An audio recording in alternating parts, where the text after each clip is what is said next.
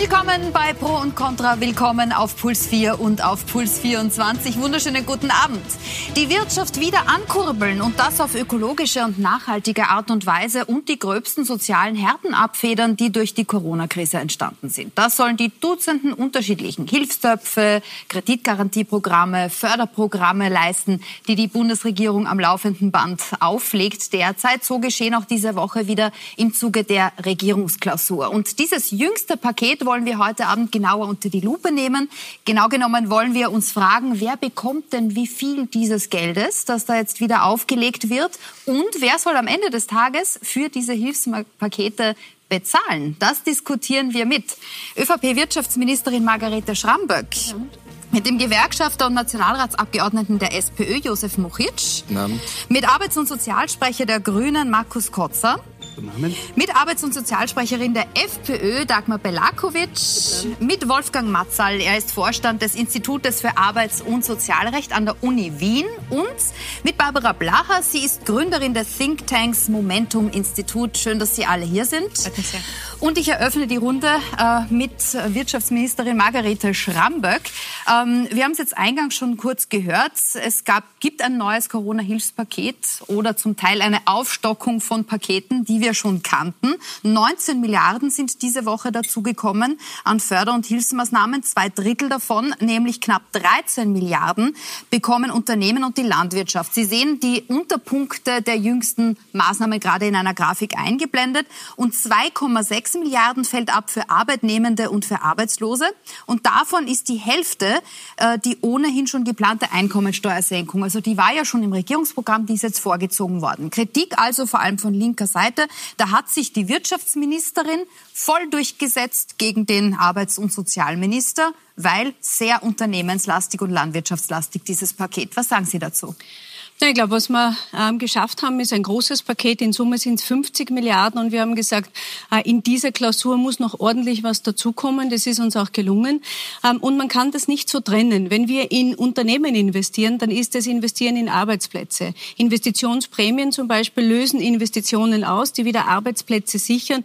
Unser Ziel ist es in Summe, so vielen Menschen wie möglich Arbeit zu geben. Nur dann funktioniert die Wirtschaft. Ja, wenn die Unternehmen es wieder schaffen, gut arbeiten zu zu können, dann haben sie auch Jobs. Wenn wir uns anschauen, seit Mitte April sind 100.000 Menschen, die arbeitslos waren, die haben wieder einen Job gefunden. Das ist so ein wichtiger Indikator, dass es in die richtige Richtung geht. Und diese Pakete sind so aufgesetzt, dass da sehr, sehr viel jetzt passiert, in jetzt den Wochen und den Monaten, die kommen, damit wir viele Arbeitsplätze absichern. Es ist nicht ein Entweder-Oder. Ich habe ja viele Jahre selbst Unternehmen auch geleitet ähm, und war in vielen Unternehmen tätig, sondern es ist ein Miteinander. Und es ist ein Gesamtpaket, das, wie man ja gesehen hat, ganz, ganz viele Maßnahmen hat, die zusammen eines zum Ziel haben, die Wirtschaft wieder anzukurbeln und eben Arbeitsplätze zu sichern, dass die Menschen aus der Arbeitslosigkeit und aus der Kurzarbeit zurückkommen. Was in der Grafik nicht dabei war, war ja die Kurzarbeit als einer der größten mhm. ja, Teile mit über 12 Milliarden, mit 12 Milliarden Euro, die wir zugesichert haben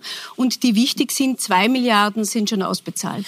Das gebe ich jetzt gleich mal weiter, Herr Muchic. So kann man das ja wirklich nicht aufrechnen. Fasse ich jetzt kurz zusammen, was wir gehört haben, weil erstens Kurzarbeit ist eine Leistung, die direkt an die Arbeitnehmenden geht und zweitens, wenn man die Strukturen der Wirtschaft aufrechterhält, dann haben alle was davon. Stimmt doch, oder?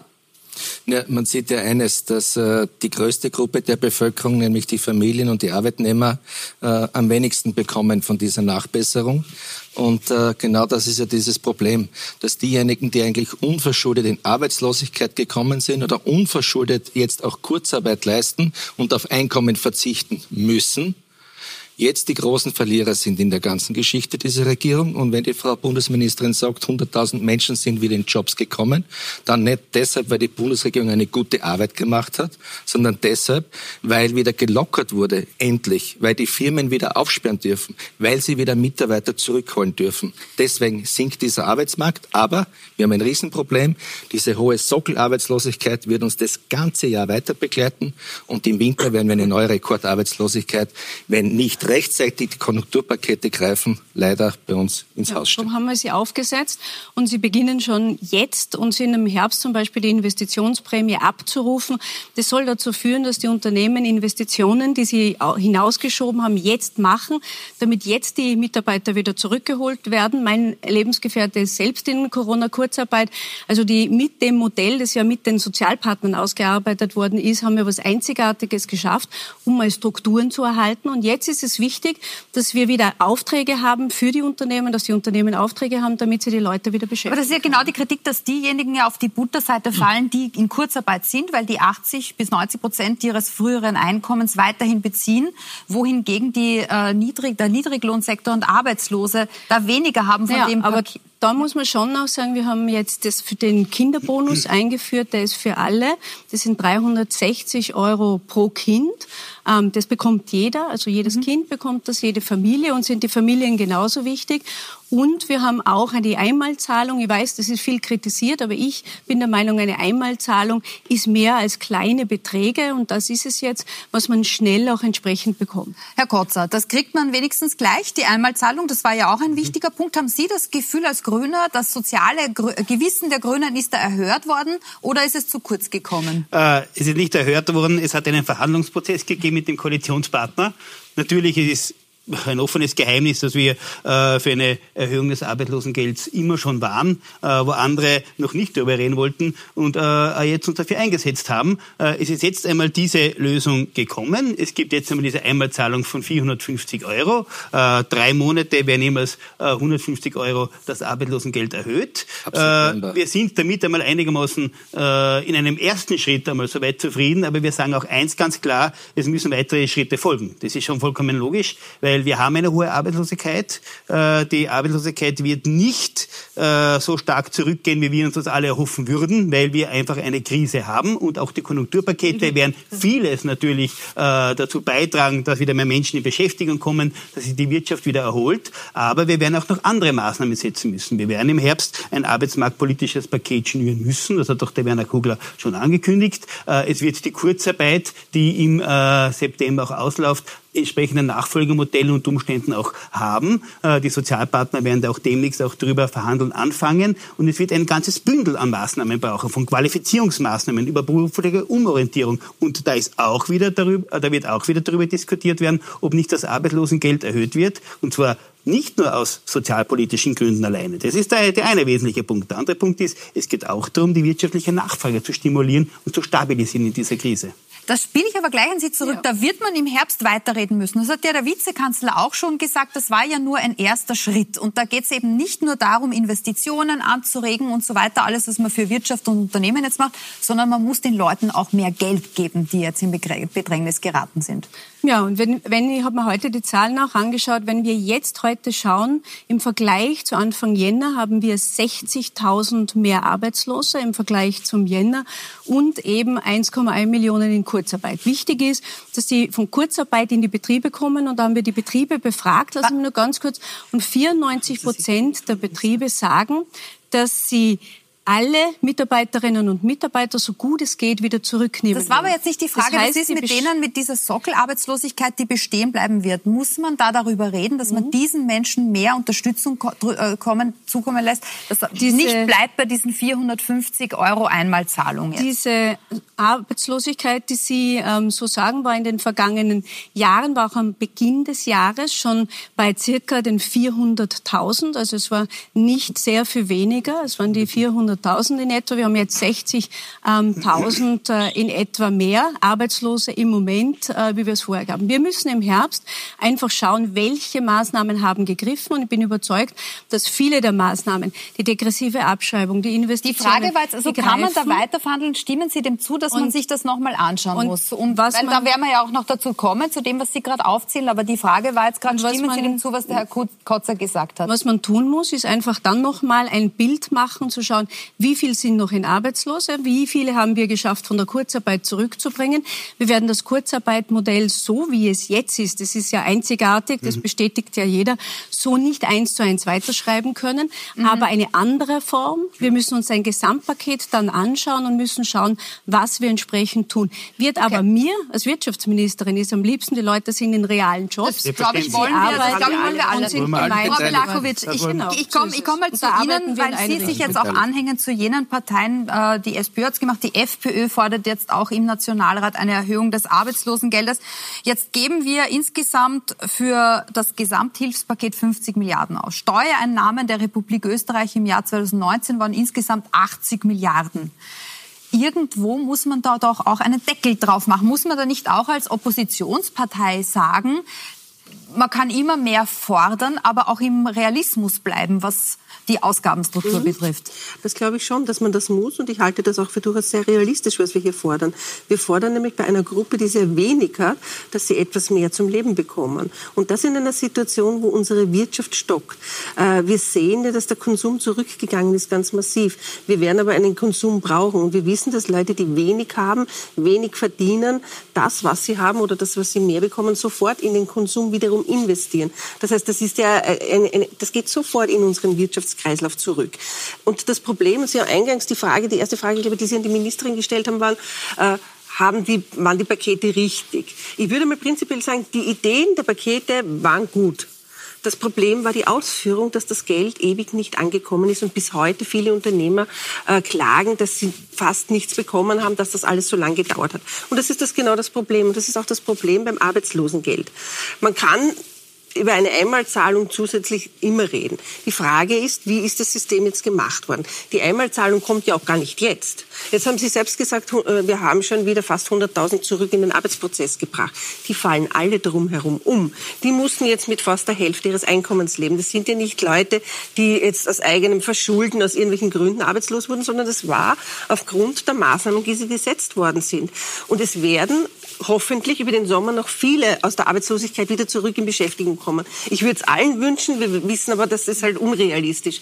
Aber das heißt, all jene, die jetzt im Laufe des Sommers in Beschäftigung kommen, fallen um diese Einmalzahlung auch um. Die mussten die ganze Zeit mit wenig auskommen. Und daher, das schwächt diese Einmalzahlung, die Sie jetzt so schön hier dargestellt haben, gleich wiederum massiv. Und es braucht aber jetzt sofort. Und ich glaube, jeden Tag, den wir verlieren, wo Unternehmen weiter auf Hilfe warten müssen, wo jene, die wenig haben, weiter darauf warten müssen, werden wir im Endeffekt viel, viel teurer bezahlen müssen. Weil jedes Unternehmen, das an Liquidität verliert, das Arbeitsplätze weiterhin abbaut und diese diese Situation, auf die kommen, können wir schon zukommen, wenn dann am Jahresende die Bilanzen gelegt werden müssen, wenn dann ins Frühjahr hinein Arbeitsplätze wieder verloren gehen. Und das muss es doch jetzt schon das Ziel sein, zu verhindern. Ich kann nicht jetzt knausern ja, und mich dann hindern. Das Knausern kann ich äh, wirklich nicht stehen lassen. Wenn wir uns mit Deutschland vergleichen, äh, haben wir ein größeres Paket geschnürt als Deutschland.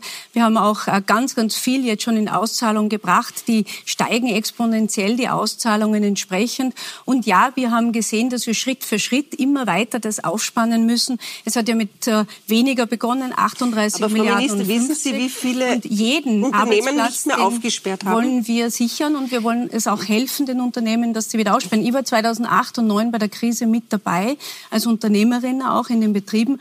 Und ich weiß, welche Sorgen, besser, welche Sorgen die Unternehmen haben. Nein, aber die Frage ist, auch ihnen zu helfen, durch Wiens Straßen und sehe Lokal, äh, Geschäftslokale, die nicht mehr aufgesperrt haben nach dem Lockdown. Das sind schon Probleme, die hier sind. Die darf man doch nicht wegreden. Und das liegt schon auch zu einem Teil daran, dass diese Hilfszahlungen, auch wenn sie jetzt langsam vielleicht doch anlaufen, drei Monate auf sich haben warten lassen. Bleiben wir mal da muss man schon auch ein bisschen selbstkritisch Frau Blacher, ich nehme da mal Sie mit ins Boot. Wir hören jetzt auch immer wieder, wir sind gemessen an der Einwohnerzahl ist Österreich mit den Hilfspaketen extrem großzügig, wenn es um die schiere Summe geht, die da ausgegeben wird. Und der Vizekanzler hat zuletzt auch gesagt, dass das nicht alles auf einmal äh, daherkommt, sondern äh, gestaffelt äh, immer neue Impulse kommen. Das sei ja auch ökonomisch sinnvoll. Würden Sie dem zustimmen? würde ich nicht zur Gänze zustimmen. Wir haben gesehen, im Beginn der Krise, als klar war, wir gehen in den Lockdown, kam die Regierung mit einem ersten Hilfspaket. Das hatte einen Umfang von vier Milliarden Euro. Wenn wir heute über diese Zahlen reden, muss man fast lachen, was da die erste Idee war, wie wir aus dieser Krise wieder herauskommen. Was ist das Problem daran? Wenn man zu zaghaft agiert, das Vertrauen geht verloren. Viele Unternehmen, wie auch äh, hier schon ausgeführt wurde, fürchten sich dann natürlich. Wenn ich weiß, wie das mit der Kurzarbeit weitergeht ab September, ich höre, die Sozialpartner beginnen jetzt zu verhandeln, das Parlament hat demnächst Pause. Wenn da nicht rasch eine Einigung zustande kommt, kann es auch nicht beschlossen werden. Also das sind Dinge, äh, die nehmen an Zuversicht. Und wenn ich nicht zuversichtlich bin, dann werde ich sehr vorsichtig sein mit meinen Investitionen. Das muss man auch zu dieser äh, geplanten Investitionsprämie sagen. Wenn ich ein Hotelbetrieb bin und gerade so eben irgendwie durch diese Krise komme, werde ich mir im September keinen Swimmingpool dazu bauen. Ja, werde ich einfach nicht machen, sondern ich werde versuchen, irgendwie weiter zu wursteln. Da, da haben Sie recht. Also was, es gibt ganz unterschiedlich betroffene Branchen. Also mich haben jetzt schon sehr viele Leitbetriebe angerufen, auch mittelgroße Betriebe, die gesagt haben, wir werden das nutzen. Wir werden auch mehr Lehrlinge zum Beispiel einstellen als vor der Krise bewusst auch, um das zu tun. Und die Investitionen sollen die anderen noch mitziehen. Weil es sollen ja mit dem Gemeindepaket zum Beispiel eine Milliarde sollen vor allem die KMUs beschäftigt werden. Mit dem Wohnbau, den 25.000 Wohnungen sollen die KMUs beschäftigt werden. Wenn die Gemeinden das Geld das abholen. Ist, das ist ganz ein wichtiger Punkt. Wir werden Können. dafür sorgen, dass die. Gemeinden das abholen. Und sie werden es, ganz sicher. Das, das ist eben die große Streitfrage, die wir vielleicht erst Ende des Jahres letztgültig klären werden können. Ist der Optimismus groß genug, die Liquidität bei den einzelnen Gemeinden groß genug, äh, das Vertrauen groß genug, dass investiert wird oder nicht? Das ist alles auch immer ein psychologisches Spiel, wie auch Frau Blaha gerade ausgeführt hat. Herr Marzal, würden Sie sagen, das leisten diese Hilfspakete? Da die die Volumen halte ich für sehr groß für den Moment, aber ich möchte schon das, das Vertrauensfrage ansprechen und die Zahlen, über die wir hier sprechen. Äh, ich möchte in Rufen, am Anfang haben die Sozialpartner gefordert 400 Millionen Euro für Kurzarbeit. Und dass die Kurzarbeitsunterstützung und alle diese selbstständigen Fonds so langsam erst anlaufen, das muss man klar sagen, hängt auch an den Fehlern der Sozialpartner. Die Sozialpartnervereinbarung war so schlecht, dass sie siebenmal novelliert werden musste, im Gesetz noch nachgebessert werden musste, weil man das, weil das einfach nicht handelbar war, was da zunächst ausgemacht wurde. Das kann man der Regierung nicht umhängen, wenn man fair ist. Auch die Administration der selbstständigen Fonds, das ist etwas, was organisatorisch falsch angesiedelt ist, meines Erachtens bei den Sozialpartnern, weil denen fehlen die Daten. Die sind zum Teil nicht einmal zuständig, wenn wir an die Wirtschaftskammer denken, für viele andere Selbstständige. Da sind echte handwerkliche Fehler in der Umsetzung von Milliardenpaketen passiert. Das dürfen wir nicht übersehen. Dass das alles jetzt äh, zu einer gewissen Vertrauenskrise geführt hat, liegt auf der Hand. Es liegt aber auch in unserer Hand, diese Vertrauenskrise jetzt zu verstärken oder zu reduzieren. Ich glaube, man ist jetzt auf einem besseren Weg als zu Beginn dieser Geschichte, wo man auch äh, vieles unterschätzt hat, alle miteinander. Aber jetzt gehört das Vertrauen gemeinsam erweckt, indem hoffentlich alle wieder mehr an einem Strang ziehen, als man als Beobachter momentan sieht. Mhm. Das äh, würde ich uns allen wünschen als Gesamtgesellschaft. Ja, also, es, ja. Also ich möchte schon kurz die Sozialpartner etwas in Schutz nehmen, äh, weil ich denke mir, die Kurzarbeitsregelung wäre wahrscheinlich nicht so schnell und so gut gekommen, wenn es nicht die Sozialpartner mit ihrer Erfahrung auch gegeben hätte und dass sie regelmäßig angepasst hat werden müssen, diese Regelung.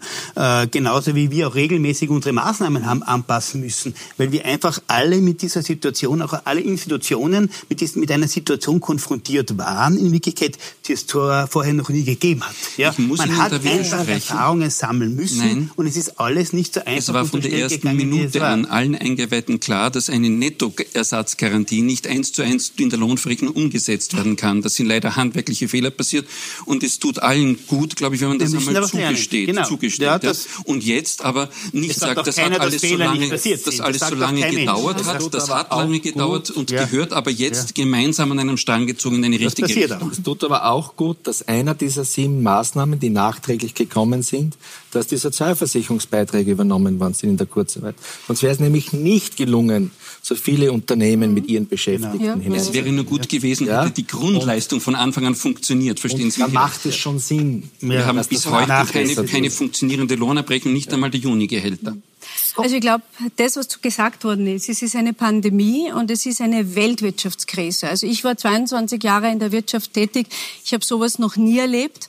Ähm, Und jetzt gilt es darum, schneller durchzukommen. Und Sie haben es richtig gesagt, es braucht Vertrauen von den Unternehmern in ihre eigene Kraft, weil unsere Wirtschaft war gut, unsere Unternehmer sind gut unterwegs. Sie sind auch jetzt sehr, sehr positiv und denken nach vorne. Und jetzt müssen wir einen, einen ganzen ähm, Kasten, eine Toolbox anbieten von unterschiedlichen Maßnahmen. Und mir hat jemand Frau kurz gefragt, bleiben wir noch kurz mir hat kurz Punkt. jemand gefragt, Ja, auch zu dem Vertrauen Thema. für diejenigen, Wird die ihren nur Job gern- verloren haben. Mir, mir hat nur jemand gefragt, warum sind denn das so viele Maßnahmen? Ja, ich habe ein Unternehmen auch geführt und viele ähm, hier haben in Unternehmen auch gearbeitet. Da braucht es nun mal viele Maßnahmen. Wie Frau viele für den wir kommen aber jetzt trotzdem noch mal zu der Frage zurück, wer auch für die wie viel aus diesen, aus diesen Hilfsmaßnahmen abholt. Also wir haben schon gehört, dass unbestritten, dass die Volumina sehr, sehr großzügig sind. Es ist, sind aber die Menschen, die sagen, es geht genug an die Schwächsten in der Gesellschaft oder an diejenigen, die jetzt ihren Job verloren haben. Die sind hier in der Minderzahl. Ähm, Also wenn 480.000 Betroffene und es sind 60.000 mehr wie im Jänner, aber bitte, bitte vergleichen wir zum 60.000 Vorjahr. Ja. Frau 60.000 Bundesministerin, bitte vergleichen wir nicht 100.000 Äpfel mit Birnen. Am. Arbeitsmarkt zum Vorjahr sind es 167.000 Menschen mehr ohne Job wie vor einem Jahr. Und diese insgesamt 481.000 Menschen, die mit einem durchschnittlichen Arbeitslosengeld 900 Euro im Monat das Auslangen finden müssen, genau dieser Gruppe gebt ihr als Bundesregierung einen ein, ein, eine Alibi-Aktion von, von 250 Millionen Euro. Von 50 Milliarden, 250 Millionen für die Schwächsten in unserer Gesellschaft, die nichts dafür können, dass sie den Job verloren haben, die nicht das Glück gehabt haben, eventuell in eine Kurzarbeit zu kommen. Und das ist unsere Kritik, wenn wir sagen, Leute, um 450 Euro bei einer Arbeitslosigkeit von 12 Monaten bei den über 45-Jährigen, das ist 1,23 Euro pro Tag. hätte das man ist nicht für lächerlich. diese Gruppe auch noch mehr Geld übrig gehabt bei solchen Volumina? Ja, was wichtig ist, ist, äh, uns ist am wichtigsten, dass die jetzt unverschuldet, und die sind alle Ja. unverschuldet in Arbeitslosigkeit gekommen. Es gab einige, die schon vorher in Arbeitslosigkeit sind. Wir haben eine hohe, auch lang, ja, aber sie ja nicht wir haben eine hohe Langzeitarbeitslosigkeit auch in Österreich, an deren wir auch Ja. intensiv arbeiten müssen, sonst auch arbeiten hätten müssen. Aber die, die jetzt so rasch in Arbeitslosigkeit gekommen sind, die schnell wieder zurückzuführen. Ja. Das ist das oberste Ziel. Ja, Und aber die auch zu unterstützen dagegen? in diesen, in diesen Monaten mitführen. Was wir dagegen machen, ist, äh, die Unternehmen zu entlasten, die Steuerstundungen. Wir haben mehr Steuerstundungen gegeben als in Deutschland mit Die Sie 6,2 irgendwann Milliarden. Aber wann müssen die Wir Unternehmen haben- jetzt die wir- Steuern Wir zahlen, haben Frau Minister? Investitionsprämien gegeben, die die nicht zurückzahlen müssen, die Unternehmen. Wir haben den äh, Bereich der Garantien übernommen, wirklich sehr, sehr viele Garantien. Also es gibt ein Frau ganz, ganz weites bis- Maßnahmenpaket. bis diese das wird alles greifen, Bis ausgezahlt. diese Maßnahmen greifen, bis Die greifen diese Menschen wieder in die Jobs kommen, dauert es Monate. Und Fakt ist, wir haben 57.000 offene Jobs. 57.000 offene Jobs bei 481.000 Suchenden. Auch das, das sind arbeitswillig Suchende. Die wollen nicht arbeitslos sein. Die wollen wieder zurück in einen Job. Die wollen wieder 100 Prozent verdienen. Und dann, dann sprechen Sie von Schulungsmaßnahmen, Weiterbildung ab Herbst. Warum nicht sofort? Ab Herbst. Sie sprechen von Konjunkturpaketen 2021, 2022. Das ist zu spät. Wir haben Branchen, die fahren im Herbst runter. Die Sie Bauwirtschaft hat ab nächstes Jahr im Frühjahr und ab Spätherbst keine Aufträge hab- weil keine Konjunkturpakete kommen. Es sind- und weil sie, wenn sie kommen, kommen sie zu spät. Ich habe gerade mit der Bauwirtschaft heute gesprochen und die sind begeistert von den Konjunkturpaketen, weil sie sagen, genau diese Investitionsbereiche, die haben wir gebraucht, 14 Prozent für jede Investition. Sie haben die Zahl heute schon mal genannt im Parlament und sie stimmt für jene Stellen, die beim AMS gemeldet sind. Ähm, sie, sie ist aber, sind nicht alle jede, jene Stellen drinnen, die die Unternehmen sonst so anbieten. Ich setze ganz stark auf die Unternehmen und ich glaube, wir sollten glauben, dass wir aufhören mit der Zahlen offizielle Zahlen mit, haben. Nein, um das geht's nicht. Er, er nimmt geht um die, die Zahl vom AMS, aber die Firmen melden, ich habe selber auch Firmen geführt, nicht alle offenen Stellen, die sie haben, dem AMS, sondern gehen viel über den normalen Arbeitsmarkt. Aber Und, die- aber es geht nicht um die Zahlen. Ich glaube, es geht um die Menschen, Richtig. die in den Betrieben sind, die jetzt in Kurzarbeit sind, äh, die Menschen, die jetzt in Arbeitslosigkeit sind. Und das, was wir aufgelegt haben, ist ein Konjunkturpaket. Das ist ganz klar eine Milliarde für die Gemeinden, 25.000 äh, für Wohnungen im, im gemeinnützigen Wohnbau. Alles das wird die Konjunktur anregen, ebenso Nur, die Investitionen. Und das wirkt jetzt und relativ rasch. Aber die wir Gemeinden werden, haben zwei Milliarden verloren aber durch wir, Ertragsanteile und keine Kommunalsteuern, weniger Kommunalsteuern. Aber wir Sie werden, bieten ihnen eine Milliarde an, aber nicht für den ordentlichen Haushalt, dort wo das Geld verloren gegangen ist, sondern, sondern im außerordentlichen Haushalt, wo sie noch einmal die gleiche Summe drauflegen müssen, damit sie diese Prämie abholen können. Und sie zahlen die Prämie erst aus 2023, 2024. Warum nicht sofort? Warum machen Sie nicht das deutsche Modell, wo die Gemeinden sofort eine Hilfe bekommen haben, damit sie sofort Aufträge vergeben können, damit sie sofort die Aufgaben für die Kinderbetreuung, Altenpflege ich, und andere kommunalen die, Aufgaben. Ich habe mir die deutschen Modelle ja? auch sehr gut angeschaut und äh, geschaut, wie Ausfall. viel Geld die Deutschen rausgebracht haben. Und das ist zum Beispiel, ich gebe Ihnen ein Beispiel, bei den Steuerstundungen haben wir 6,2 Milliarden gehabt vor einer Woche und die Deutschen 6,1 Milliarden. Also, aber ich glaube, wir sollten aufhören über die vielen besser, Zahlen. Die Hälfte an Zuwachs ähm. Ich höre Ihre Kritik, dass Sie sind in der Opposition, Sie müssen das machen. Aber es ja, das wir wird schon. uns, ja. es wird uns die Wirtschaftskrise die nicht noch Monate und Jahre begleiten, weil es ist eine Weltwirtschaftskrise. Und viel wichtiger ist, wie schnell kommen wir gemeinsam da raus mit 50 Milliarden, die dafür äh, zur Verfügung stehen. Frau Minister, kurze Frage hätte ich schon. Jetzt haben Sie Sie machen Werbung damit mit den Steuerstundungen. Wann werden denn die Unternehmen äh, die Steuer nachzahlen müssen? Also und was passiert? Gleich. Wir gehen ganz kurz in einer Werbung. Es geht um die Geldflussgeschwindigkeit gerade. Es geht darum, zu wem Geld fließt und wer äh, überhaupt die Möglichkeit hat, Förderprämien abzuholen. Und in weiterer Folge werden wir auch über Umwelt- und Klimaschutzmaßnahmen diskutieren. Bleiben Sie dran, wir sind gleich wieder hier.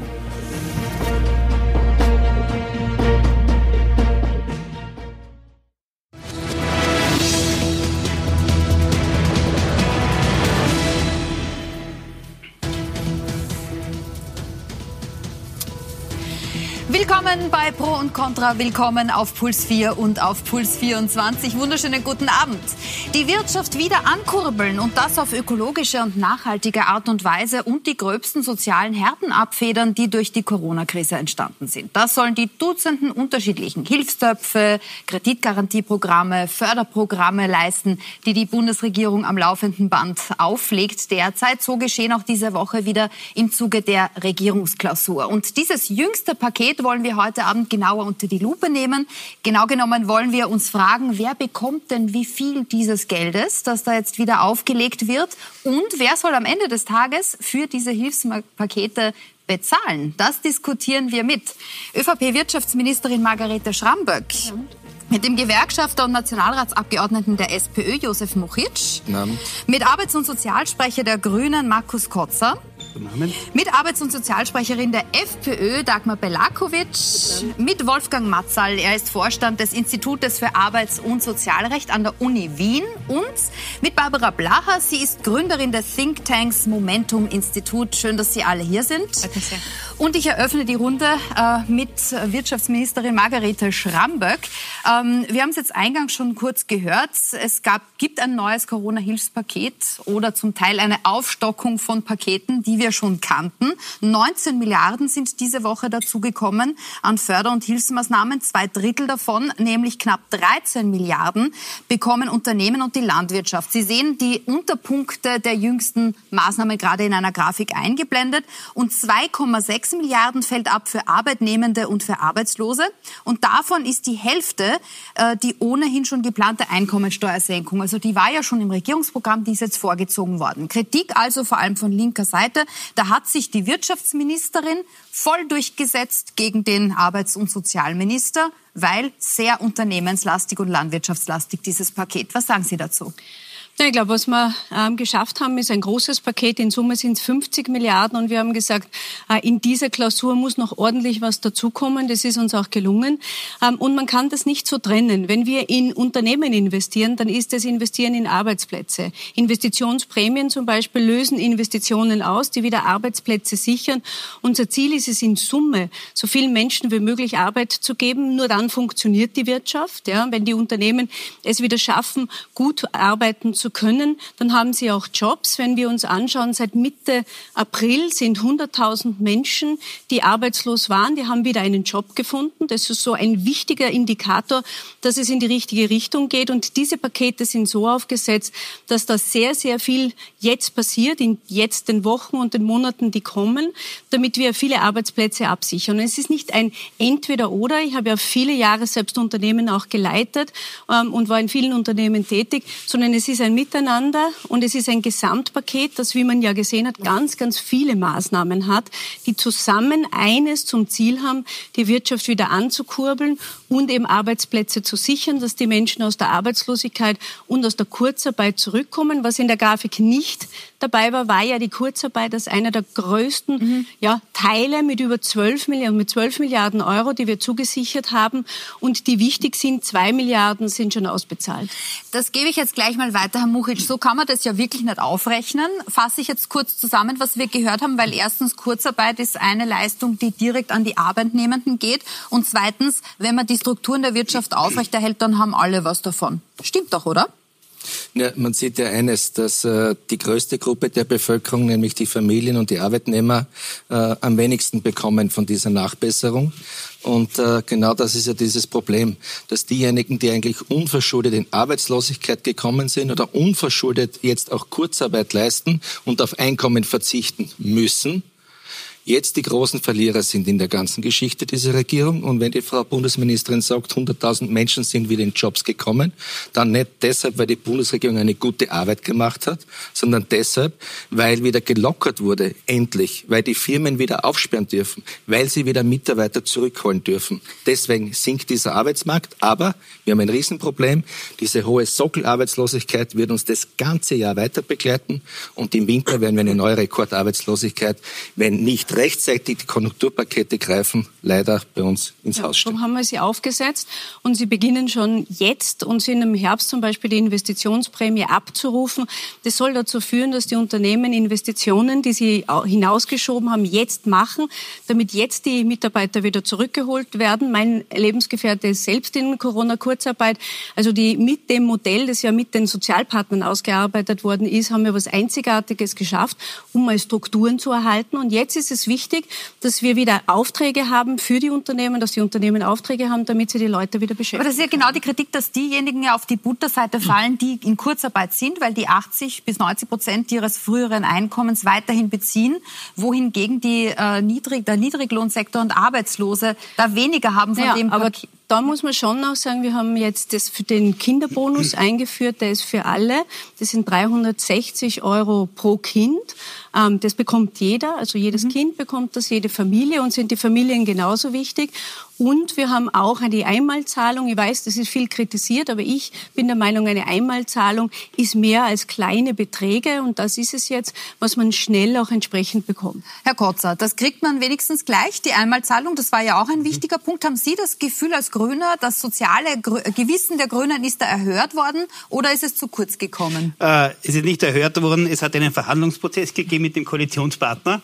Natürlich ist ein offenes Geheimnis, dass wir äh, für eine Erhöhung des Arbeitslosengelds immer schon waren, äh, wo andere noch nicht darüber reden wollten und äh, jetzt uns dafür eingesetzt haben. Äh, es ist jetzt einmal diese Lösung gekommen. Es gibt jetzt einmal diese Einmalzahlung von 450 Euro. Äh, drei Monate werden äh, 150 Euro das Arbeitslosengeld erhöht. Äh, wir sind damit einmal einigermaßen äh, in einem ersten Schritt einmal soweit zufrieden, aber wir sagen auch eins ganz klar, es müssen weitere Schritte folgen. Das ist schon vollkommen logisch, weil weil wir haben eine hohe Arbeitslosigkeit. Äh, die Arbeitslosigkeit wird nicht äh, so stark zurückgehen, wie wir uns das alle erhoffen würden, weil wir einfach eine Krise haben und auch die Konjunkturpakete mhm. werden vieles natürlich äh, dazu beitragen, dass wieder mehr Menschen in Beschäftigung kommen, dass sich die Wirtschaft wieder erholt. Aber wir werden auch noch andere Maßnahmen setzen müssen. Wir werden im Herbst ein arbeitsmarktpolitisches Paket schnüren müssen. Das hat doch der Werner Kugler schon angekündigt. Es wird die Kurzarbeit, die im September auch ausläuft,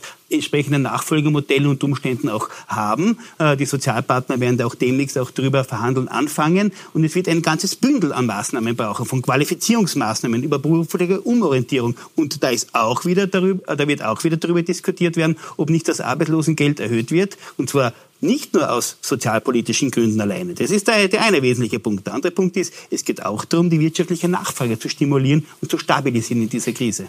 Das spiele ich aber gleich an Sie zurück. Ja. Da wird man im Herbst weiterreden müssen. Das hat ja der Vizekanzler auch schon gesagt. Das war ja nur ein erster Schritt. Und da geht es eben nicht nur darum, Investitionen anzuregen und so weiter, alles, was man für Wirtschaft und Unternehmen jetzt macht, sondern man muss den Leuten auch mehr Geld geben, die jetzt in Bedrängnis geraten sind.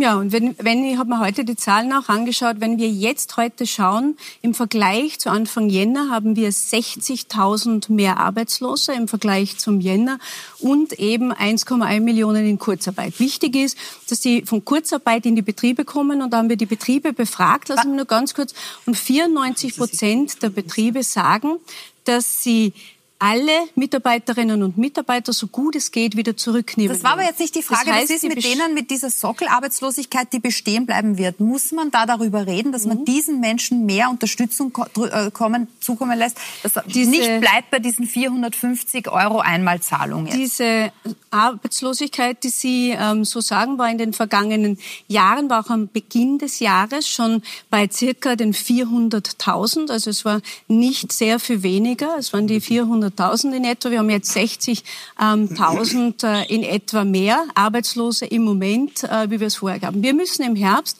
einfach schauen, welche Maßnahmen haben gegriffen. Und ich bin überzeugt, dass viele der Maßnahmen, die degressive Abschreibung, die Investitionen... Die Frage war jetzt, also kann man da weiter verhandeln? Stimmen Sie dem zu, dass man sich das nochmal anschauen muss? Um, was weil da werden wir ja auch noch dazu kommen, zu dem, was Sie gerade aufzählen. Aber die Frage war jetzt gerade, stimmen man, Sie dem zu, was der Herr Kotzer gesagt hat? Was man tun muss, ist einfach dann nochmal ein Bild machen, zu schauen, wie viele sind noch in Arbeitslose? Wie viele haben wir geschafft, von der Kurzarbeit zurückzubringen? Wir werden das Kurzarbeitmodell so, wie es jetzt ist, das ist ja einzigartig, das mhm. bestätigt ja jeder, so nicht eins zu eins weiterschreiben können, mhm. aber eine andere Form. Wir müssen uns ein Gesamtpaket dann anschauen und müssen schauen, was wir entsprechend tun. Wird okay. aber mir als Wirtschaftsministerin ist am liebsten, die Leute sind in realen Jobs. Das glaube ich, wollen wir, das glaube ich, wollen wir alle. Frau Belakovic, ich, genau. ich komme ich komm mal zu Ihnen, weil Sie sich jetzt auch anhängen zu jenen Parteien, äh, die SPÖ hat gemacht, die FPÖ fordert jetzt auch im Nationalrat eine Erhöhung des Arbeitslosengeldes. Jetzt geben wir insgesamt für das Gesamthilfspaket 50 Milliarden aus. Steuereinnahmen der Republik Österreich im Jahr 2019 waren insgesamt 80 Milliarden irgendwo muss man da doch auch einen Deckel drauf machen. Muss man da nicht auch als Oppositionspartei sagen, man kann immer mehr fordern, aber auch im Realismus bleiben, was die Ausgabenstruktur mhm. betrifft. Das glaube ich schon, dass man das muss und ich halte das auch für durchaus sehr realistisch, was wir hier fordern. Wir fordern nämlich bei einer Gruppe, die sehr wenig hat, dass sie etwas mehr zum Leben bekommen. Und das in einer Situation, wo unsere Wirtschaft stockt. Äh, wir sehen ja, dass der Konsum zurückgegangen ist, ganz massiv. Wir werden aber einen Konsum brauchen und wir wissen, dass Leute, die wenig haben, wenig verdienen, das, was sie haben oder das, was sie mehr bekommen, sofort in den Konsum wiederum investieren. Das heißt, das ist ja, eine, eine, das geht sofort in unseren Wirtschafts Wirtschaftskreislauf zurück. Und das Problem, Sie haben eingangs die Frage, die erste Frage, die Sie an die Ministerin gestellt haben, war, äh, haben die, waren die Pakete richtig? Ich würde mal prinzipiell sagen, die Ideen der Pakete waren gut. Das Problem war die Ausführung, dass das Geld ewig nicht angekommen ist und bis heute viele Unternehmer äh, klagen, dass sie fast nichts bekommen haben, dass das alles so lange gedauert hat. Und das ist das genau das Problem. Und das ist auch das Problem beim Arbeitslosengeld. Man kann über eine Einmalzahlung zusätzlich immer reden. Die Frage ist, wie ist das System jetzt gemacht worden? Die Einmalzahlung kommt ja auch gar nicht jetzt. Jetzt haben Sie selbst gesagt, äh, wir haben schon wieder fast 100.000 zurück in den Arbeitsprozess gebracht. Die fallen alle drumherum um. Die mussten jetzt mit fast der Hälfte ihres Einkommens leben. Das sind ja nicht Leute, die jetzt aus eigenem Verschulden, aus irgendwelchen Gründen arbeitslos wurden, sondern das war aufgrund der Maßnahmen, die sie gesetzt worden sind. Und es werden hoffentlich über den Sommer noch viele aus der Arbeitslosigkeit wieder zurück in Beschäftigung kommen. Ich würde es allen wünschen, wir wissen aber, das ist halt unrealistisch. Aber das heißt, all jene, die jetzt im Laufe des Sommers in Beschäftigung kommen, fallen um diese Einmalzahlung auch um. Die mussten die ganze Zeit mit wenig auskommen. Und daher, das schwächt diese Einmalzahlung, die Sie jetzt so schön hier dargestellt haben, gleich wiederum massiv. Und es braucht aber jetzt sofort, und ich glaube, jeden Tag, den wir verlieren, wo Unternehmen weiter auf Hilfe warten müssen, wo jene, die wenig haben, weiter darauf warten müssen, werden wir im Endeffekt viel, viel teurer bezahlen müssen. Weil jedes Unternehmen, das an Liquidität verliert, das Arbeitsplätze weiterhin abbaut und diese diese Situation, auf die kommen, können wir schon zukommen. Wenn dann am Jahresende die Bilanzen gelegt werden müssen, wenn dann ins Frühjahr hinein Arbeitsplätze wieder verloren gehen. Und das muss es doch jetzt schon das Ziel sein, zu verhindern. Ich kann nicht jetzt knausern ja, und mich dann Ding wundern. Das Knausern kann ich äh, wirklich nicht stehen lassen. Wenn wir uns mit Deutschland vergleichen, äh, haben wir ein größeres Paket geschnürt als Deutschland. Wir haben auch äh, ganz, ganz viel jetzt schon in Auszahlung gebracht. Die steigen exponentiell, die Auszahlungen entsprechend. Und ja, wir haben gesehen, dass wir Schritt für Schritt immer weiter das aufspannen müssen. Es hat ja mit äh, weniger begonnen, 38 Aber Milliarden. Frau Minister, wissen Sie, wie viele und jeden Unternehmen nicht mehr aufgesperrt haben? wollen wir sichern und wir wollen es auch helfen, den Unternehmen, dass sie wieder aussperren. Ich war 2008 und 2009 bei der Krise mit dabei, als Unternehmerin auch in den Betrieben. Und ich aber weiß, welche Sorgen, besser, welche Sorgen die Unternehmen haben. Nein, aber die Frage ist, auch ihnen zu helfen. Wie ins Straßen und sehe Lokal, äh, Geschäftslokale, die nicht mehr aufgesperrt haben nach dem Lockdown. Das sind schon Probleme, die hier sind. Die darf man doch nicht wegreden. Und das liegt schon auch zu einem Teil daran, dass diese Hilfszahlungen, auch wenn sie jetzt langsam vielleicht doch anlaufen, drei Monate auf sich haben warten lassen. Bleiben wir mal da muss man schon auch ein bisschen selbstkritisch Frau Blacher, ich nehme da mal Sie mit ins Boot. Wir hören jetzt auch immer wieder, wir sind gemessen an der Einwohnerzahl ist Österreich mit den Hilfspaketen extrem großzügig, wenn es um die schiere Summe geht, die da ausgegeben wird. Und der Vizekanzler hat zuletzt auch gesagt, dass das nicht alles auf einmal äh, daherkommt, sondern äh, gestaffelt äh, immer neue Impulse kommen. Das sei ja auch ökonomisch sinnvoll. Würden Sie dem zustimmen? Würde ich nicht zur Gänze zustimmen. Wir haben gesehen, in Beginn der Krise, als klar war, wir gehen in den Lockdown, kam die Regierung mit einem ersten Hilfspaket. Das hat einen Umfang von vier Milliarden Euro. Wenn wir heute über diese Zahlen reden, muss man fast lachen, was da die erste Idee war, wie wir aus dieser Krise wieder herauskommen. Was ist das Problem daran? Wenn man zu zaghaft agiert, das Vertrauen geht verloren. Viele Unternehmen, wie auch äh, hier schon ausgeführt wurde, fürchten sich dann natürlich. Wenn ich klar ist, wie das mit der Kurzarbeit weitergeht, ab September, ich höre, die Sozialpartner beginnen jetzt zu verhandeln, das Parlament hat demnächst Pause. Wenn da nicht rasch eine Einigung zustande kommt, kann es auch nicht beschlossen Doch, werden. Also das sind Dinge, äh, die nehmen an Zuversicht. Und wenn ich nicht zuversichtlich bin, dann werde ich sehr vorsichtig sein mit meinen Investitionen. Das muss man auch zu dieser äh, geplanten Investitionsprämie sagen. Wenn ich ein Hotelbetrieb bin und gerade so eben irgendwie durch diese Krise komme, werde ich mir im September keinen Swimmingpool dazu bauen. Ja, werde ich einfach nicht machen, sondern ich werde versuchen, irgendwie weiter zu wurschteln. Da, da haben Sie recht. Also was es, gibt ganz unterschiedlich betroffene Branchen. Also mich haben jetzt schon sehr viele Leitbetriebe angerufen, auch mittelgroße Betriebe, die gesagt haben, wir werden das nutzen. Wir werden auch mehr Lehrlinge zum Beispiel einstellen als vor der Krise, bewusst auch, um das zu tun. Und die Investitionen sollen die anderen noch mitziehen. Weil es sollen ja mit dem Gemeindepaket zum Beispiel eine Milliarde sollen vor allem die KMUs beschäftigt werden. Mit dem Wohnbau, den 25.000 Wohnungen sollen die KMUs beschäftigt werden. Wenn die Gemeinden das Geld das abholen. Ist, das ist ganz ein wichtiger Punkt. Wir werden dafür sorgen, dass die Können. Gemeinden das abholen. Und wir werden es ganz so, sicher. Das, das ist eben die große Streitfrage, die wir vielleicht erst Ende des Jahres letztgültig klären werden können. Ist der Optimismus groß genug, die Liquidität bei den einzelnen Gemeinden groß genug, äh, das Vertrauen groß genug, dass investiert wird oder nicht? Das ist alles auch immer ein psychologisches Spiel, wie auch Frau Blaha gerade ausgeführt hat. Herr Matzal, würden Sie sagen, das leisten diese Hilfspakete? Die, die Volumina halte ich für sehr groß für den Moment, aber ich möchte schon das, das Vertrauensfrage ansprechen und die Zahlen, über die wir hier sprechen. Äh, ich möchte Erinnerung rufen, am Anfang haben die Sozialpartner gefordert 400 Millionen Euro für Kurzarbeit. Und dass die Kurzarbeitsunterstützung und alle diese selbstständigen Fonds so langsam erst anlaufen, das muss man klar sagen, hängt auch an den Fehlern der Sozialpartner. Die Sozialpartnervereinbarung war so schlecht, dass sie siebenmal novelliert werden musste, im Gesetz noch nachgebessert werden musste, weil man das, weil das einfach nicht händelbar war, was da zunächst ausgemacht wurde. Das kann man der Regierung nicht umhängen, wenn man fair ist. Auch die Administration der selbstständigen Fonds, das ist etwas, was organisatorisch falsch angesiedelt ist, meines Erachtens bei den Sozialpartnern, weil denen fehlen die Daten. Die sind zum Teil nicht einmal zuständig, wenn wir an die Wirtschaftskammer denken, für viele andere Selbstständige. Da sind echte handwerkliche Fehler in der Umsetzung von Milliardenpaketen passiert. Das dürfen wir nicht übersehen. Dass das alles jetzt äh, zu einer gewissen Vertrauenskrise geführt hat, liegt auf der Hand. Es liegt aber auch in unserer Hand, diese Vertrauenskrise jetzt zu verstärken oder zu reduzieren. Ich glaube, man ist jetzt auf einem besseren Weg als zu Beginn dieser Geschichte, wo man auch äh, vieles unterschätzt hat, alle miteinander. Aber jetzt gehört das Vertrauen gemeinsam erweckt, indem hoffentlich alle wieder mehr an einem Strang ziehen, als man als Beobachter momentan sieht. Mhm. Das äh, würde ich uns allen wünschen als Gesamtgesellschaft.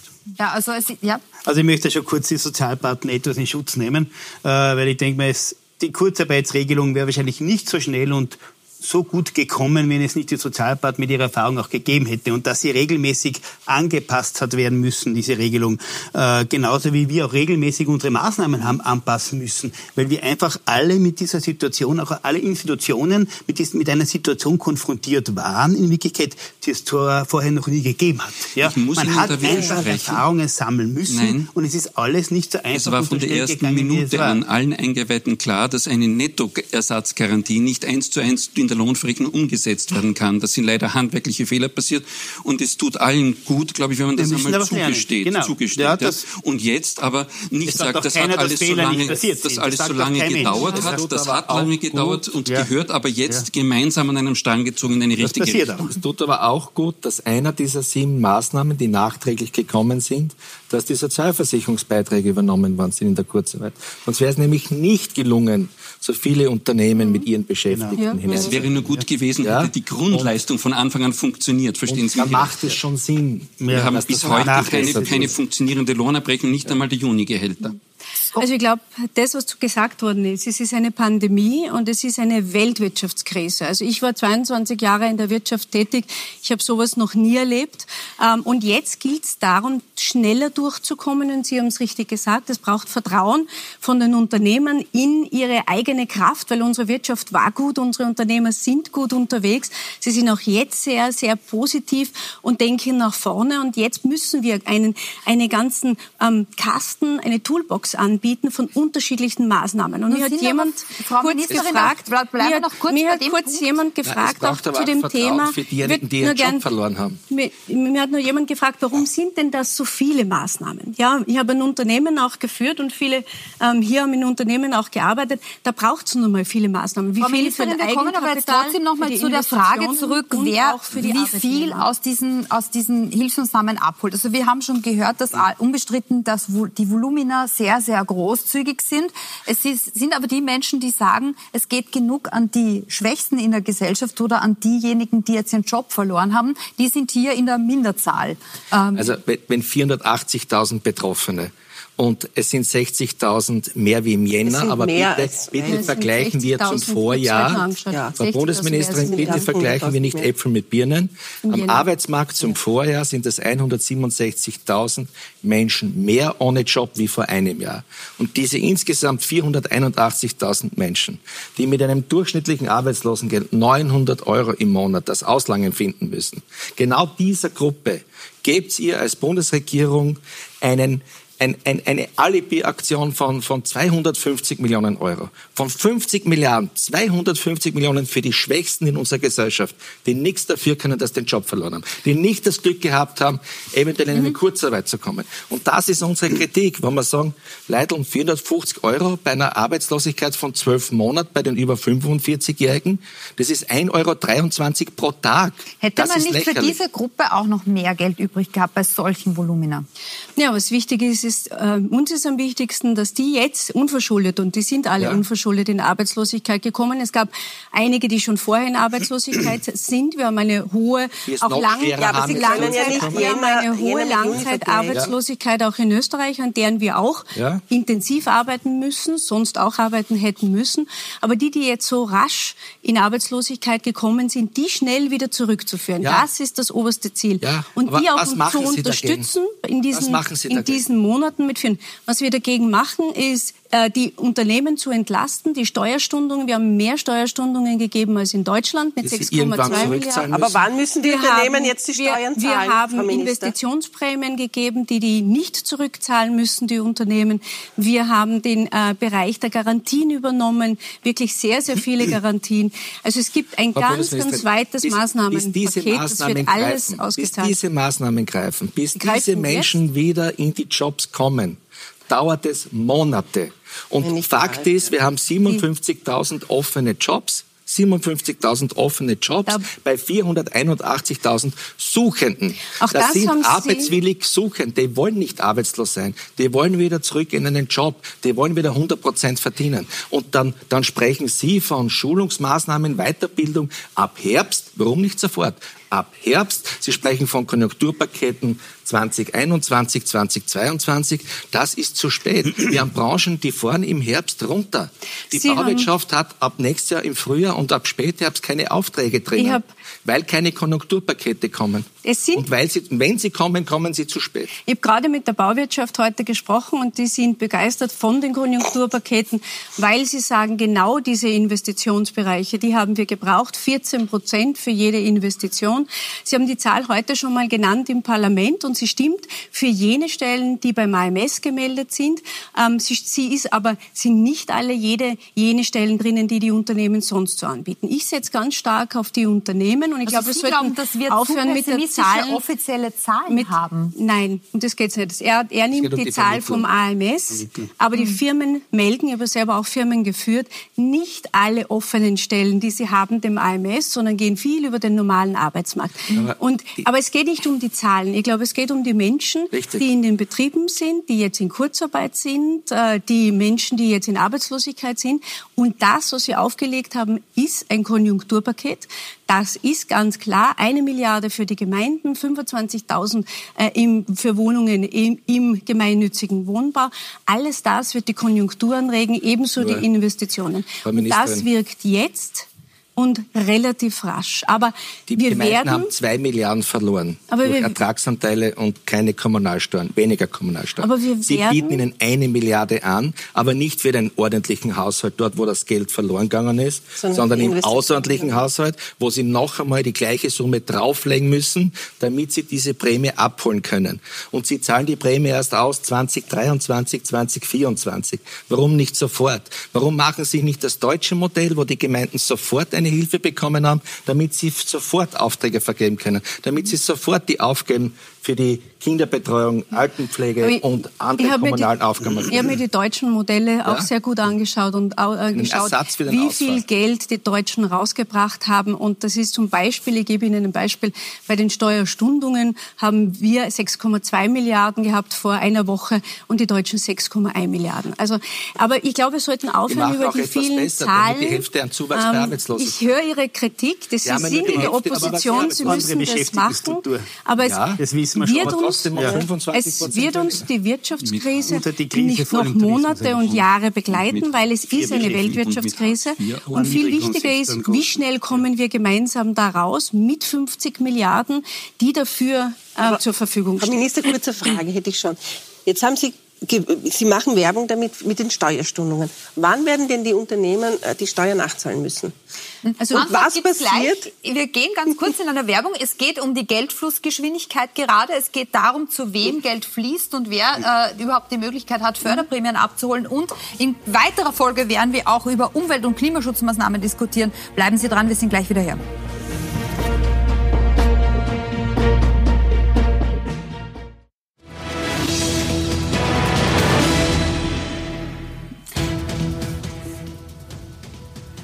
Willkommen zurück bei Pro und Contra, wo wir heute die jüngsten Maßnahmen, die jüngsten Corona-Hilfsmaßnahmen, die aufgelegt wurden im Zuge der Regierungsklausur, durchdiskutieren in großer Runde. Und zuletzt gab es die Diskussion, erstens, das Geld fließt zu langsam, das kennen wir inzwischen schon. Das haben sämtliche Regierungsmitglieder des Öfteren gehört in den vergangenen Wochen. Und ein zweiter Vorwurf, der so kam, war, dass man bei sehr vielen Punkten darauf setzt, dass die Leute was dazu finanzieren. Das dass wenn jemand investiert, er eine Prämie bekommt. Dass wenn die Gemeinden äh, in Infrastruktur investieren, dass sie die einen Zuschuss vom Bund bekommen.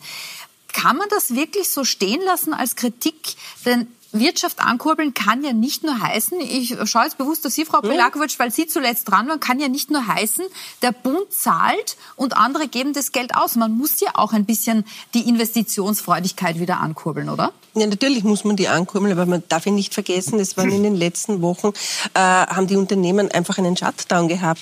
Die konnten gar nicht. Dazu kommt jetzt, nach dem sehr langsamen Hochfahren, äh, bemerken wir ja bei den Konsumenten einen Konsumschock.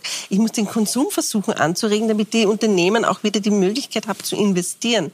Äh, und wenn Sie das Problem Gemeinden angesprochen haben, äh, das ist schon ein großes Problem. Warum lässt man den Gemeinden hier nicht viel mehr Freiheiten, äh, zu sagen, was, wo sie jetzt genau investieren wollen? Das ist, das ist so ein, ein, ein Katalog, der den Gemeinden hier vorgelegt worden ist. Das macht es wahnsinnig schwierig. Und da werden viele Gemeinden das Geld nicht abholen.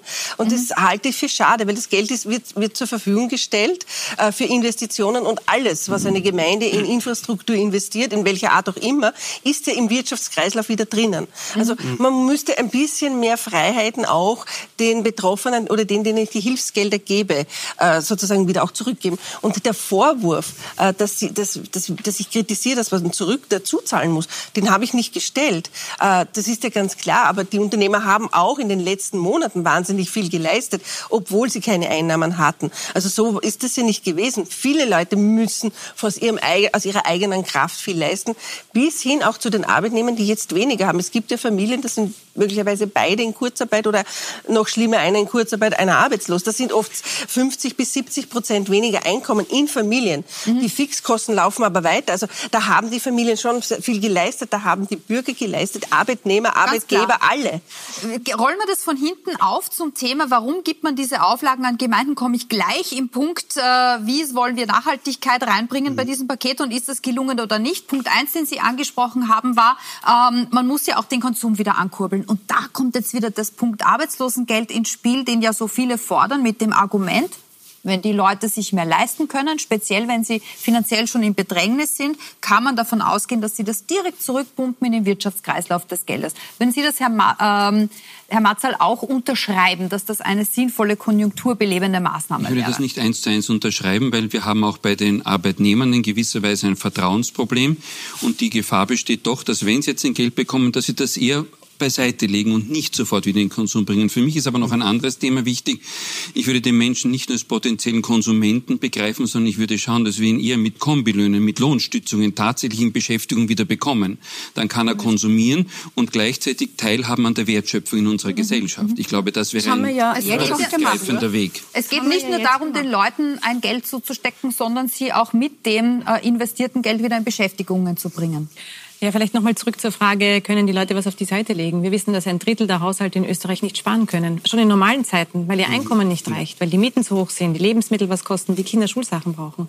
Wir haben heute schon gehört, durchschnittlich haben Arbeitslose knapp 900 Euro zur Verfügung. Also wie man dann, wenn man gleichzeitig Mietkosten und Lebensmittelausgaben hat, sich noch was zur Seite legt, selbst wenn wir es jetzt erhöhen würden auf, Frau sagen wir, 1100 oder 1200 aber für dieses, für dieses geringe Einkommenslevel haben wir andere Systeme in unserem Sozialstaat. Das sind Mindestsicherungssysteme und so weiter. Die Mindestsicherung greift bei 900 Euro aber nicht mehr. Das ist nicht se das Arbeitslosengeld. Aber der, die Mindestsicherung liegt nicht über dem, über dem Durchschnittseinkommen eines Arbeitslosen. Wenn wir gemeinsam die, die Familienhaushalte hier sehen und die zusätzlichen äh, äh, Richtwerte uns anschauen, sind wir natürlich auch in, bei diesen, aber nur Einkommen. Na, aber Herr Professor Maßmann, das sind für Familien, die haben ja... Wir dürfen, wir dürfen nicht alles über einen Kamm scheren, nein, das halte ich nein, für wichtig. Aber Sie widersprechen jetzt äh, Ihren Kollegen, sowohl beim IHS wie auch beim WIFO, die sagen, eine befristete Erhöhung des Arbeitslosengeldes ist gut, weil genau diese Gruppe das Geld wieder in den Konsum verwendet. So stark wie keine andere Gruppe, wenn sie es, weil sie es brauchen. Weil sie es muss. Und genau, und genau deswegen verstehe genau. ich ja nicht, dass man wirtschaftspolitisch das nicht so macht, Frau Bundesministerin,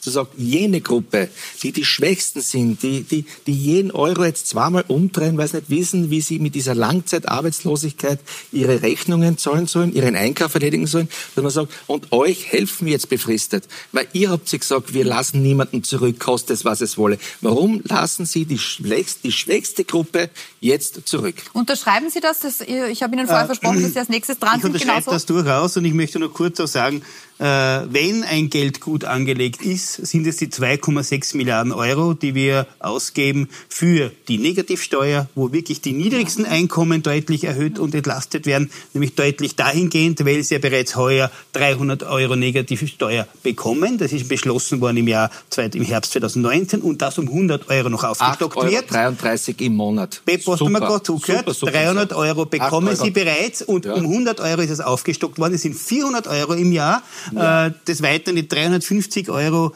äh, aus den 1,6 Millionen Euro Steuerentlastung der unteren Einkommensgruppen und dann natürlich auch der Familienbonus, und, äh, dieser Kinderbonus. Und der wirklich jedes Kind bekommt 360 Euro. Und gerade das wird auch die auch. Einkommensschwachen ja. und die Einkommensschwachen, die, mittleren, die mittleren Einkommen auch äh, besonders entlasten und unterstützen. Und da geht es wirklich darum, Nachfrage zu schaffen. Einerseits wirklich den Menschen die Möglichkeit geben, ein Geld auszugeben, aber auch natürlich um Armut zu bekämpfen. Und das ist ein wesentliches Ziel. Und ich gebe allen vollkommen recht, sie sagen, wir müssen die äh, äh, die, die, das Arbeitslosengeld tatsächlich auch erhöhen.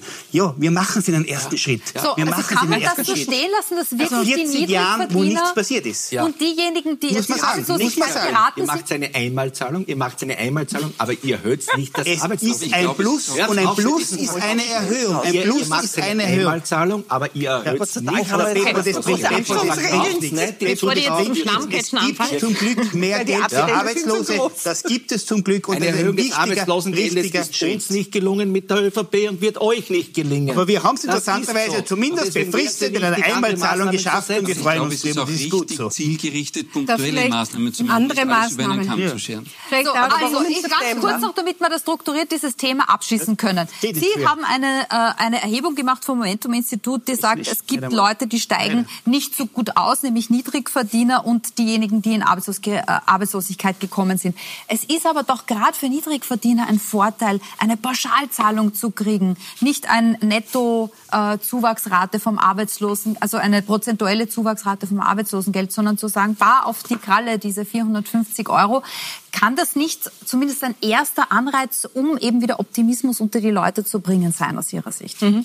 Äh, wir sagen ja nicht, diese Einmalzahlung soll nicht kommen, sondern wir sagen, diese Einmalzahlung ist eigentlich zu wenig. Wir haben heute schon gehört, dass viele Arbeitslose in der Haupt-Corona-Zeit zwischen März und äh, Mai äh, arbeitslos wurden. Die fallen alle um diese Sache um, wenn die mit 1. Juli wieder einen Job haben oder mit 1. August. Das heißt, die Gruppe jener, die diese Einmalzahlung bekommt, wird sehr niedrig gehalten und das ganz absichtlich und bewusst, muss man klar sagen.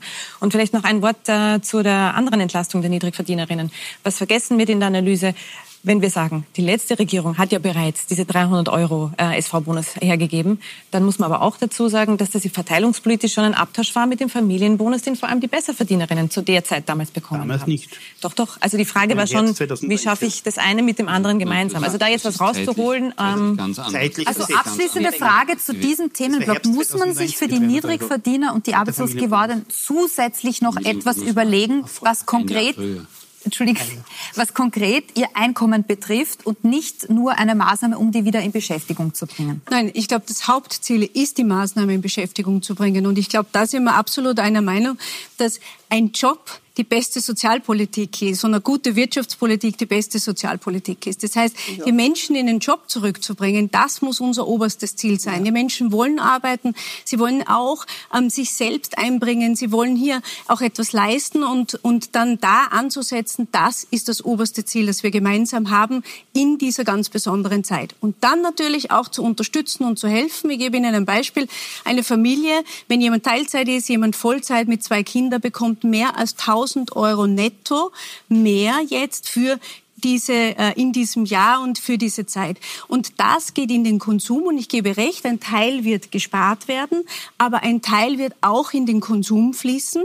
Nicht alles wird gespart werden. Wir haben eine Sparquote, aber es wird auch einiges in den Konsum fließen. Also ganz klar, Jobs anbieten, die Wirtschaft wieder in Gang bringen, die Unternehmen wieder in Schwung bringen, damit die Menschen in den Betrieben wieder arbeiten können. Ein ganz wesentlicher Punkt, den, den ich hier noch ergänzen möchte zum Thema Jobs anbieten. Wir sehen, wo die Arbeitslosigkeit gerade liegt. Wir werden auch sehen, dass wir nächsten Winter wieder eine Steigerung erleben, weil das einfach die arbeitsmarktpolitische Konjunktur ein bisschen ist. Ähm, was total fehlt von Regierungsseite bisher, ist jedes Angebot in Form von öffentlichen Beschäftigungsprogrammen, insbesondere im Bereich der Langzeitarbeitslosen. Mhm. Also da wäre für den Herbst dringend notwendig, etwas aufzulegen, weil klar ist, das ist die verwundbarste Gruppe, die am schwersten wieder in den Arbeitsmarkt kommt. Und da ist es auch wichtig, dass wir als äh, öffentliche Hand sagen, wir fordern nicht nur die Wirtschaft auf, zu investieren, fördern und Werte zu schaffen, sondern auch die öffentliche Hand schafft Werte, indem sie Arbeitsplätze schafft. Dann gehen wir bitte, nachdem wir jetzt schon sehr fortgeschritten sind in der Zeit, zum nächsten Punkt. Die Frau Belakovic hat vorhin aufgeworfen, man habe ähm, sehr viele dieser Förderprogramme, sehr viel des Geldes, das da fließen soll, an zu enge Auflagen geknüpft, was ja den Ziel, das Ziel hat, einen Lenkungseffekt ähm, zu erzeugen und den Gemeinden zu sagen, ihr kriegt was dazu, wenn ihr Kinderbetreuungsplätze im Sommer schafft, wenn ihr Radwege ausbaut und so weiter. Finden Sie das richtig oder teilen Sie hier die, die Kritik, dass man hier zu genaue Vorgaben gemacht hat? Äh, es ist teilweise zu eng gestrickt. Äh, richtig ist, die Frau Bundesministerin hat recht, das Ziel muss sein, die Menschen so schnell wieder in in Beschäftigung zu bringen. Ja? Weil das ganze österreichische System im, im Steuersystem in der Finanzierung ist auf dem Faktor Arbeit aufgebaut. Ist die Arbeit nicht da, ist die Finanzierung nicht da für unsere Republik. Und deswegen braucht man ja mehrere Modelle. Die größten Auftraggeber in Österreich sind die Gemeinden. Das sind die 1900 Gemeinden. Warum macht man hier so enge Auflagen und sagen, nur wenn du noch einmal das gleiche Geld drauflegst, bekommst du von Herrn Finanzminister eine Investitionsprämie bei den Gemeinden. Also Sie stellen nicht die inhaltlichen Auflagen, wofür Nein, man das Geld ausgeben das Geld soll, sondern leicht, leichter zugänglich, schneller fließen und nicht warten erst, bis eine Abrechnung da ist. Äh, bei den Gemeinden wäre das deutsche Modell sinnvoll zu sagen, die Gemeinden bekommen jetzt das Geld, verwendet es im Interesse eurer Bevölkerung, in eure Infrastrukturen und beschäftigt dementsprechend kommunale Betriebe. So, warum, warum macht man das so? Ja, wir haben uns abgesprochen, sowohl mit dem Gemeindebund als auch mit den Gemeinden und den Bundesländern. Und dieses Co-Investment, dieses Schulter an Schulter gemeinsam zu investieren, das macht durchaus Sinn. Aber nochmal zu sagen, dass da zu viele Auflagen dran gebunden sind. Wir haben ganz viele Instrumentarium in diesem äh, Themenbereich, zum Beispiel die Investitionsprämie, die mindestens genauso hoch sein wird äh, wie die, äh, ja, die Ausgaben für die Gemeinden. Ja. Ähm, die ist nur an das gebunden, dass ich investiere und äh, hat halt ein Upside für äh, Themen, die in der Digitalisierung sind, äh, im Bereich äh, Umwelt, Ökologisierung und im Life Science Bereich, der uns ganz wichtig ist, auch in dem Bereich der Gesundheit, also in der Pharmaforschung und so weiter. Und das ist wichtig, der Teil ist an ganz geringe ähm, Vorgaben entsprechend äh, gebunden, sieben Prozent plus sieben Prozent und wird einen Gemeinden großen vorfinanzieren. auslösen. Die kein Geld haben, können nicht vorfinanzieren. Da, die Idee bei diesem ganzen Paket ist aber doch auch, äh, nicht nur die Wirtschaft anzukurbeln, sondern zu sagen, wir lenken das auch in ganz bestimmte Bahnen. Wir schauen, dass wir den Standort stärken, Digitalisierung und Co. Wir schauen, äh, dass investiert wird äh, in Umweltmaßnahmen, in Klimaschutzmaßnahmen. Würden Sie sagen, dass das gelungen ist mit dem Paket? Das Paket ist dafür viel zu klein. Wir kennen ja die Zahlen schon. Die Österreichische Nationalbank hat ausgerechnet, damit wir unsere Klimaziele auch nur annähernd erreichen, brauchen wir in den nächsten zehn Jahren 173 Milliarden Euro Investment. Wir müssen klimaneutral werden und das kostet. Das braucht ganz, ganz große Investitionspakete. Ja, aber das ist eine Klimamilliarde, die ähm, angekündigt wird auf zwei Jahre, sind zwei Klimamilliarden. Dem gegenüber ist natürlich eigentlich nur ein Tropfen ja. auf dem heißen Stein, auch die Gemeindefinanzierung weil, weil die These vorher war ja, dass wir öffentliche Beschäftigungsprogramme brauchen. Gerade in Zusammenarbeit mit den Gemeinden ist eine öffentlich organisierte Beschäftigung, die entsteht. Äh, dass es zu wenig ist, das kann man immer sagen, das ist keine Frage. Aber äh, Ihre Ausgangsthese war ja, dass nichts getan wird, um die öffentliche Beschäftigung jetzt zu forcieren. Jetzt wurde ich nach den Klimamaßnahmen. Ich habe jetzt konkret gefragt, ob das Paket wurde schon für die Klimamaßnahme gefragt, Herr Matzei. Und da sind auch Klimamaßnahmen natürlich dabei, wie wir gehört haben. Es sind Gesundheitsmaßnahmen dabei. Man kann sich immer äh, Maßnahmen vom Defizit her denken. Man muss aber auch Ma Maßnahmen anerkennen und sagen, da geschieht einfach sehr viel. Das hängt wieder mit dem Vertrauensaspekt zusammen, den wir vorhin angesprochen haben. Wenn wir jetzt jede Maßnahme schlecht reden, ist das Vertrauen mit Sicherheit nicht gegeben, das notwendig ist, dass die Wirtschaft wieder anspringt. Die Frage, also ein Ziel ist, äh, das hat uns Frau Gewessler versprochen, das hat uns Vizekanzler Werner Kogler versprochen, zu sagen, wir fahren jetzt nicht einfach die alte Wirtschaft weiter, sondern wir versuchen gleichzeitig neue Impulse ja. zu geben, um die Wirtschaft nachhaltiger zu gestalten und Investitionen anzulocken, nicht für irgendwelche Verbrennungsmotoren, ich sage jetzt ein Klassiker, sondern um neue, bessere Infrastrukturen Deswegen aufzusetzen. haben wir heute bei der ÖBB die große Investitionszusage Und die Frau Blacher sagt jetzt, da ist das Paket dafür zu klein, Herr Kotzer. Äh, also größere Umweltpakete und Klimaschutzpakete äh, wären uns äh, immer lieber. Das ist überhaupt keine Frage. Äh, ja, das, was wir jetzt tatsächlich haben, und ich glaube, das ist schon äh, zweifelsohne so die größten Ausgaben und Investitionen im Klimaschutzbereich, die es bislang je gegeben hat. Und ich denke mal, das ist auch die dringend notwendig, weil wir haben ja nicht nur die Corona-Krise, wir haben auch die Klimakrise, die zurückgedrängt worden ist äh, aus dem Bewusstsein von vielen Menschen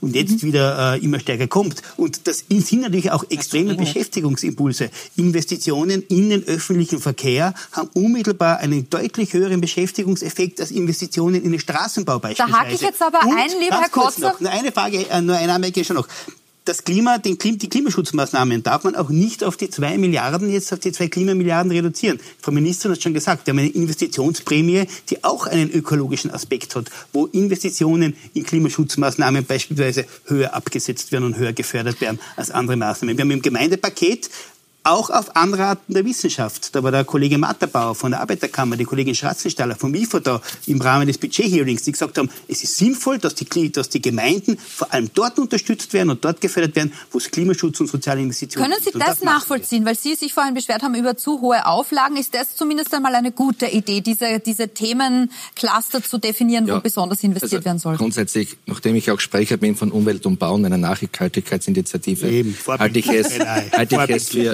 für wichtig ja. und richtig, dass es Investitionen in Umwelt und Bauen gibt, wenn wir damit unser Klima verbessern. Sinnvolle Investitionen. Und da kommen wir jetzt zu dem Punkt, der mir noch wesentlich zu klein ausgereift mhm. ist seitens der Regierungsparteien und der Bundesregierung, nämlich wie schaffen wir es zusätzlich privates Kapital zu bewegen, jetzt mhm. zu investieren. Und da reichen die bisherigen Maßnahmen nicht aus. Im Klima haben wir einige Ansätze mit äh, Austausch von Heizkessel, thermische Sanierung, alles wichtig, das ist wichtig. das ist wichtig, ein wichtiger Punkt, das unterstütze ich auch, das ist in Ordnung, aber wir müssen noch zusätzliche Maßnahmen setzen, wie wir privates Kapital zusätzlich motivieren, in diese Maßnahmen jetzt zu investieren. Und da gibt es verschiedene Wege. Da gibt es die Wege zu sagen, okay, genau dort für diese Investitionen, für diese Dienstleistungen bei den kleinen Betrieben, die ab Herbst keine Aufträge haben in Österreich, das ist der kleine Zimmerer, das ist der Installateur, das ist der Elektriker, wenn man sagen, riecht's jetzt euer Heißel her und zahlt dafür die Hälfte der Mehrwertsteuer. Machen wir die Hälfte drauf. Das, das sind Dienstleistungen, wo wir Beschäftigung auslassen. Wir müssen das viele Geld, das ja trotzdem da ist, aber nicht bei den Arbeitslosen, weil die legen sich keinen einzigen Cent beiseite. Ja. Die kennen das sofort aus. Das müssen wir in Bewegung bringen, damit jetzt investiert ja. wird. Auch im privaten Bereich. Also Sie haben einen wichtigen Punkt angesprochen, das ist das Eigenkapital stärken. Also wie kriegen wir Kapital hinein? Auf der einen Seite, dass die Unternehmen investieren, dafür die Investitionsprämie. Aber wie können wir auch das Eigenkapital stärken? Weil das ist schon ein Punkt, dass in Österreich durch die kleine Struktur, die KMUs, viele zu wenig Eigenkapital haben. Dann sind sie auch jetzt in Schwierigkeiten geraten. Und das haben wir auch festgelegt. Haben die Maßnahmen, definieren wir jetzt in den nächsten Wochen und Monaten, dass wir im Herbst fertig sind mit einem Eigenkapitalpaket, dass wir Eigenkapital in Österreich stärken. Da gibt es verschiedene Maßnahmen. Eine ist zum Beispiel, das ist jetzt eine kleine Gruppe, aber bei den Startups funktioniert das schon sehr, sehr gut, dieses Co-Investment. Ähm, aber wir brauchen das auch für die österreichischen KMUs und da arbeiten wir über den Sommer. Also Eigenkapitalstärkung hilft all den Unternehmen und ist eine weitere Maßnahme, die kommen wird. Eine Geschichte, die wir auch noch debattieren wollten, war, wer soll das alles bezahlen? 50 Milliarden, das ist natürlich jetzt nicht alles Geld, das man gar nicht zurückbekommt. Da sind ja auch Steuerstundungen und so weiter mit dabei. Aber es ist eine ganze Menge und die Staatsschuldenquote Quote wird sich massiv erhöhen. Jetzt hören wir immer wieder, ähm, Herr Marzal, was sagen Sie zu dem Argument? Das ist ja eigentlich egal solange wir uns zu Negativzinsen auf den Kapitalmärkten finanzieren können als Republik Österreich, ist eh alles in Ordnung. Müssen wir uns also auf dieses, wer soll das am Ende wieder reinzahlen, überhaupt keine Gedanken machen? Nein, ich glaube, wir haben gerade in den letzten Jahren gesehen, dass es wichtig war, Budgetkonsolidierung zu betreiben, damit wir jetzt wieder Geld ausgeben können. Jene Länder, die das nicht gemacht haben, haben jetzt ein eklatantes Finanzierungsproblem und müssen auf Solidarität in der Europäischen Union setzen.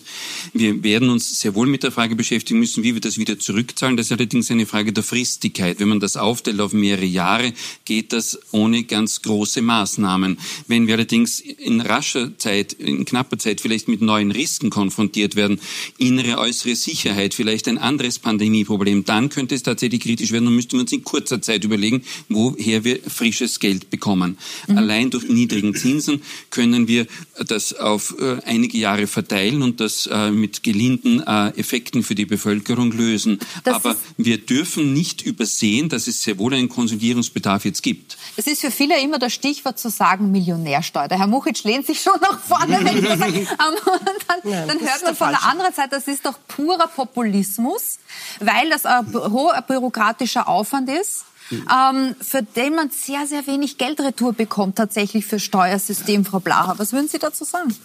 Dazu würde ich sagen, dass eigentlich so gut wie jedes äh, entwickelte Industrieland durchaus äh, eine Art von äh, vermögensbezogene Abgabe hat. Wir sind im OECD-Schnitt da weit hinten. Würden wir uns nur aufs OECD-Niveau bewegen, würden wir auf jeden Fall einige Milliarden einnehmen können. Das ist keine Hexerei, das ist auch keine magische Wissenschaft, sondern das ist eine Sache, die hatten wir schon mal, machen alle anderen Länder, könnten wir einfach machen. Also das ist tatsächlich ganz einfach. Zur Frage der Konsolidierung allerdings noch ein Punkt. Ich möchte da doch nochmal auf die letzte Krise eingehen, die wir hatten, nämlich die Finanzkrise.